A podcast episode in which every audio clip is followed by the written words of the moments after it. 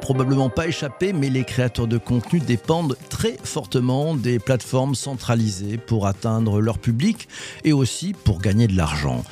Et si les créateurs de contenu pouvaient se libérer des plateformes centralisées et reprendre le contrôle sur leur audience et leurs revenus grâce au Web 3, aux smart contracts et aux fameux NFT Et si c'était le cas, comment cela pourrait changer radicalement la façon dont les créateurs touchent leur public et gagnent leur vie? Et qu'est-ce que ça pourrait changer dans la façon, pour nous tous qui consommons de la musique, des vidéos, des articles et autres newsletters, ça changerait quoi? Bonne question, bonne question. Pour en avoir le cœur net et bien comprendre comment le Web3 pourrait transformer l'économie des créateurs de contenu, j'ai invité dans ce nouvel épisode du podcast Le Web3 Café Virginie Maire, cofondatrice de FRAC, la solution qui permet de rémunérer les créateurs et leur public en fonction de leurs usages de contenu. Bonjour Virginie. Bonjour PPC. Ravi de t'accueillir ce matin à la fraîche pour l'enregistrement de cet épisode. Première question te concernant, qu'est-ce qui ne fonctionne pas bien pour les créateurs de contenu avec le Web 2 alors, qu'est-ce qui fonctionne pas bien, c'est qu'on a euh, tout un tas de plateformes centralisées qui sont géniales, hein, qui sont euh, YouTube, qui sont euh, Spotify, qui sont TikTok et compagnie, et donc qui permettent à des créateurs de contenu de s'exprimer, d'avoir cette fenêtre d'expression. Mais en fait, il y a dans cette économie tous ces intermédiaires, mais pas seulement ceux-là, hein, les régies publicitaires, etc. Tous les intermédiaires en fait qui gardent 94% de la valeur qui est créée par ces créateurs. Donc en fait, pour moi, ce qui ne fonctionne pas bien dans cette, dans cette économie, c'est que ben, les créateurs, donc les miettes finalement, ils gardent que 6% de la valeur qu'ils créent eux, parce que ben, forcément, tous ces contenus euh, n'existent que parce qu'ils sortent de leur imagination, ils sortent de leur talent, ils sortent de leur créativité. Et en fait, ben, toutes ces plateformes centralisées, elles sont géniales, mais sans les contenus des créateurs, sans leur musique, sans leurs vidéos, sans leur podcast, mais en fait, ce sont que de beaux algorithmes qui sont euh, vides de sens. Donc sans créateur, il n'y a pas de contenu, sauf que les contenus sont pas bien rémunérés, si j'ai bien compris. Mais alors, euh, on, a, on voit poindre le Web 3, et, en quoi ça serait le, le futur de la créateur économie selon toi? En quoi ça serait le futur? Ça serait justement de pouvoir s'affranchir euh, de cette dépendance euh, économique, parce que malgré tout, il y a une, répartition, il y a un modèle de partage de revenus avec ces, ces plateformes, mais euh, ce sont eux qui décident des règles, ce qui est bien normal, parce qu'on joue avec leurs jouets à eux. Donc, en fait, ces, plateformes elles décident de, de leurs algorithmes, de les changer du jour au lendemain, de changer leurs règles de partage de revenus du jour au lendemain. Et donc, en fait, euh, et surtout, les communautés en fait, que ces créateurs arrivent à créer, à fédérer, à animer euh, jour après jour et à chouchouter euh, jour après jour, ben, en fait, du jour au lendemain, si elles sont bannies d'une plateforme, leur communauté ne leur appartient pas finalement. La, la, communauté finalement appartient à la plateforme sur laquelle il a réussi à fédérer euh, cette communauté. Le, la communauté est là pour le créateur, pour les contenus qu'il lui, euh, qui lui, qui lui propose, qu'il lui, euh, qui lui offre sur ces plateformes.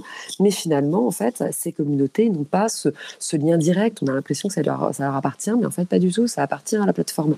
Donc, en fait, pour moi, il y a un vrai dysfonctionnement là-dedans que le Web 3 peut vraiment changer pour remettre en fait ce lien direct, pour avoir cette dépendance-là, euh, pour qu'on puisse, euh, ben, ben, voilà, qu'on puisse euh, s'affranchir un tout petit peu en fait de ces plateformes. Mmh. Donc si j'ai bien compris, ils sont créateurs de tout, mais ils sont propriétaires de rien, donc c'est un peu compliqué effectivement.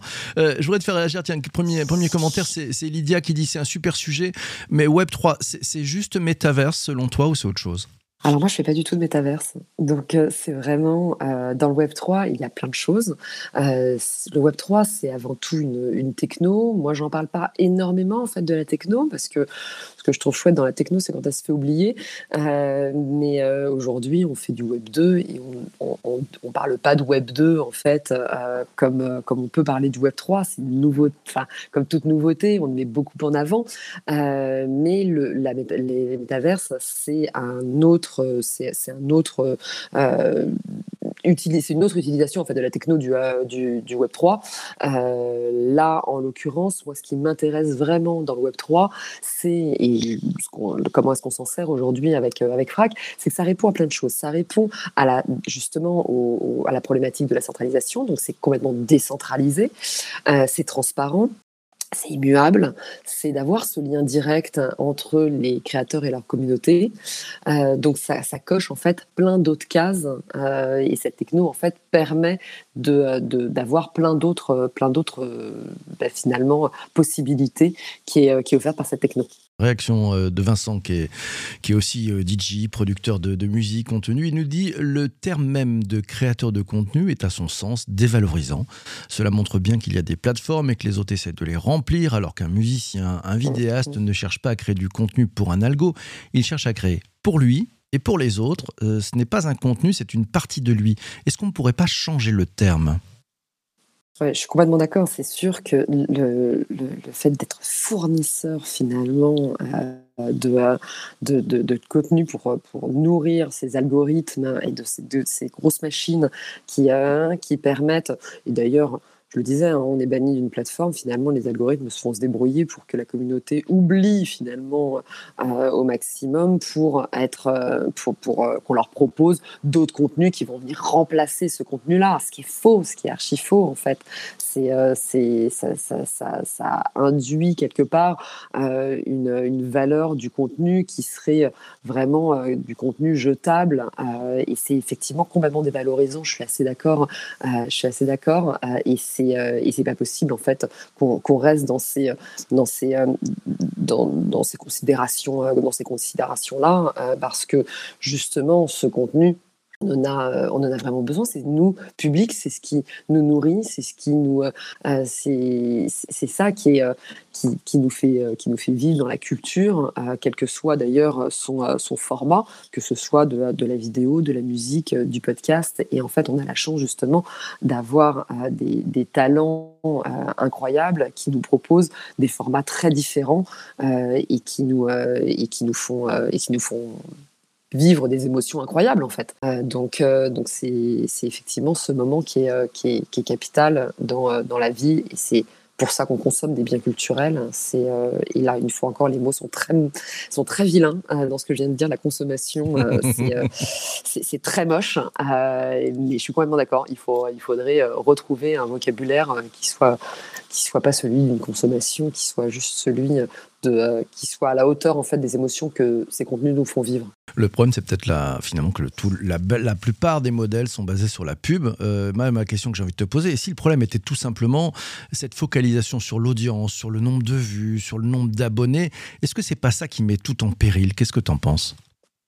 Alors c'est sûr que en fait la, toute la problématique de cette de, de, l'industrie aussi, c'est que euh, en fait les, eh ben, les créateurs pour pouvoir euh, créer, il y a un moment ils ont besoin de, de financement parce que ben, on vit pas d'amour et d'eau fraîche, euh, et les créateurs non plus. Euh, donc, euh, donc en fait, c'est effectivement cette course aux audiences, parce que ben, pour être financé, on a besoin d'avoir des audiences, et de plus en plus justement avec avec ces plateformes, parce que on est arrivé aujourd'hui dans une dans, un monde où pour justement avoir des financements, il faut déjà avoir prouvé qu'on a un, ben, justement des communautés, qu'on a un public, qu'on a des likes, qu'on a euh, euh, des, euh, des, des, des, vidéos vues, des streams, des, des euh, et, et, donc des audiences euh, pour avoir, euh, pour avoir des, des, financements.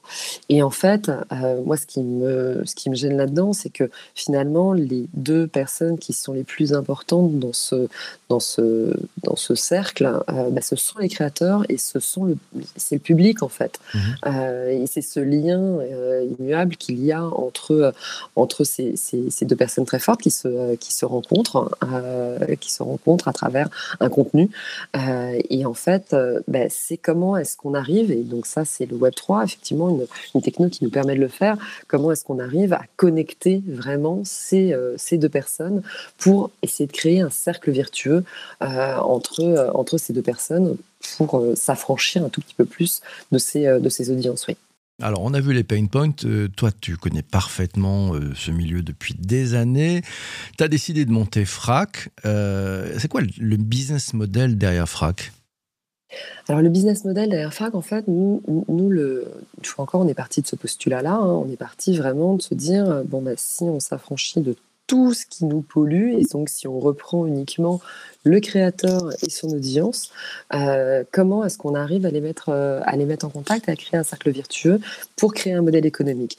Et donc, l'idée de Frac, c'est vraiment d'inventer un nouveau modèle de monétisation pour la création, euh, donc en récompensant et les créateurs et, et leurs audiences, leurs, leurs followers, leur public, pour l'usage du contenu euh, euh, qu'ils en font. quand je dis dans l'usage du contenu, c'est qu'en fait, je pars du principe que le public euh, ben, crée de la valeur en écoutant, en regardant ce, contenu.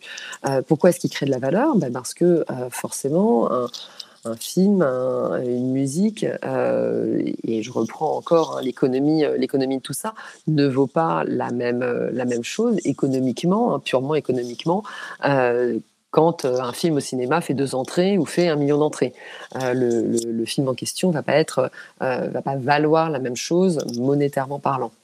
Donc, donc en fait, quand on consomme, et une fois encore, je m'excuse de, cette utilisation de ce, terme qui n'est pas joli, euh, quand un public va écouter, regarder euh, une vidéo, il participe en fait à la création de valeur de, euh, ce contenu. Donc, dans l'usage de ce contenu, c'est vraiment bah, le fait de le, de le, consommer, une fois encore, mais c'est aussi le fait de le partager. C'est qu'on est tous, tout public qui va aimer, apprécier un contenu a un pouvoir de, prescription avec son entourage qui est énorme.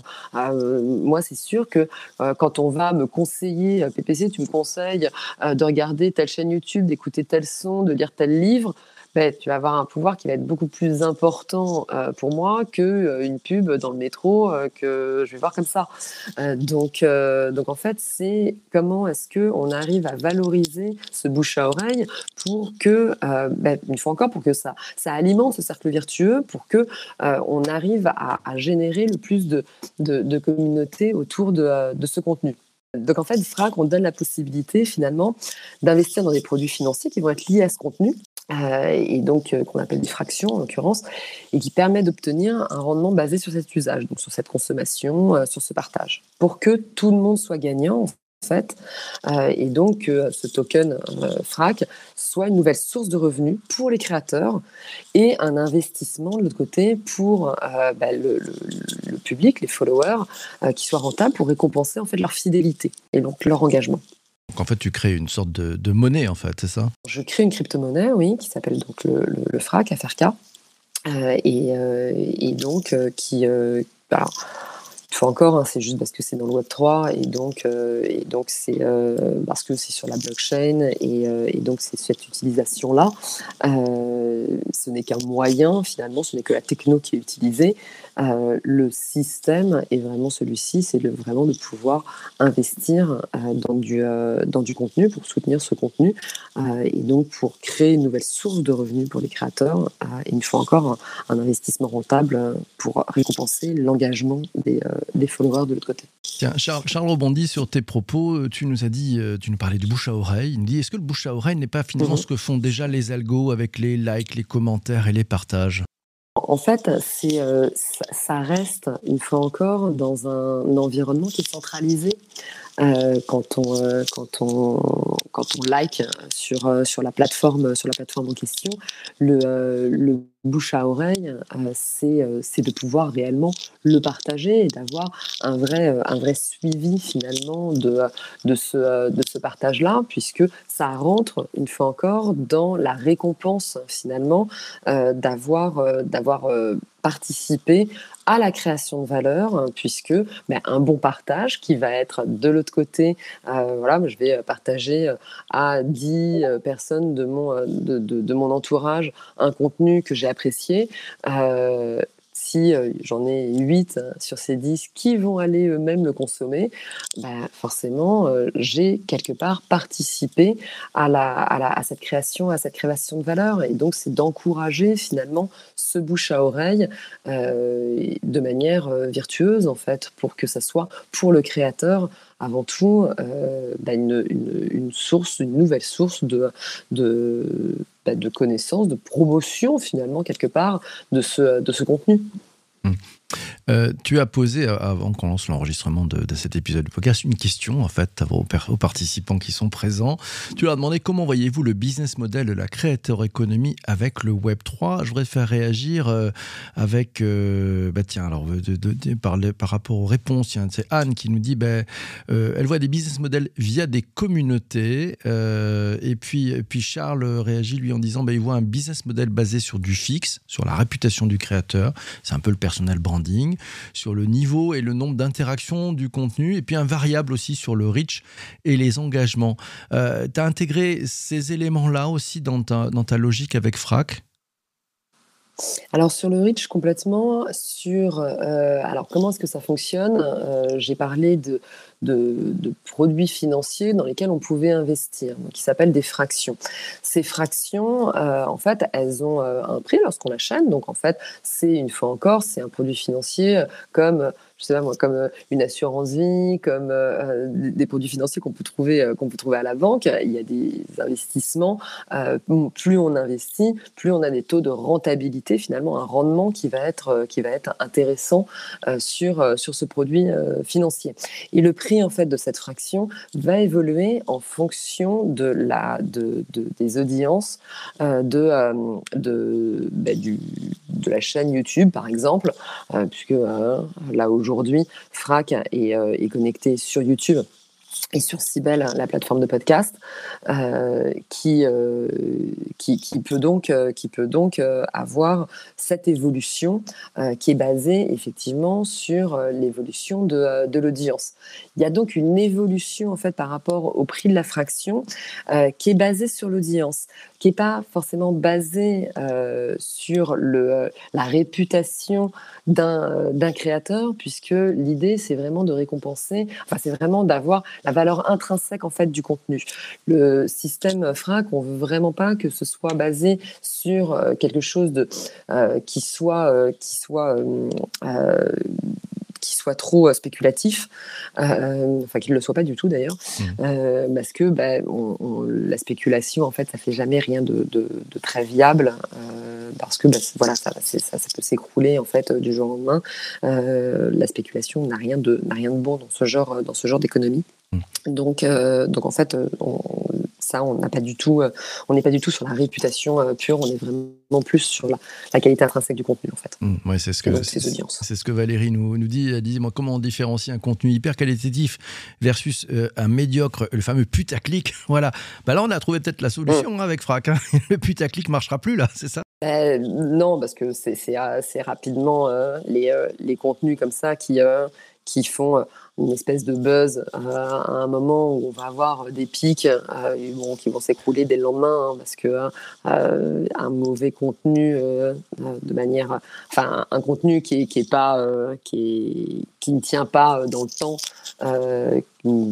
oui globalement ça c'est pas un très bon contenu mais c'est pas à frac de le juger une fois mhm. encore c'est vraiment sur les, les audiences en fait qui, qui font foi parce que bah, c'est le public qui choisit hein c'est toujours, pareil.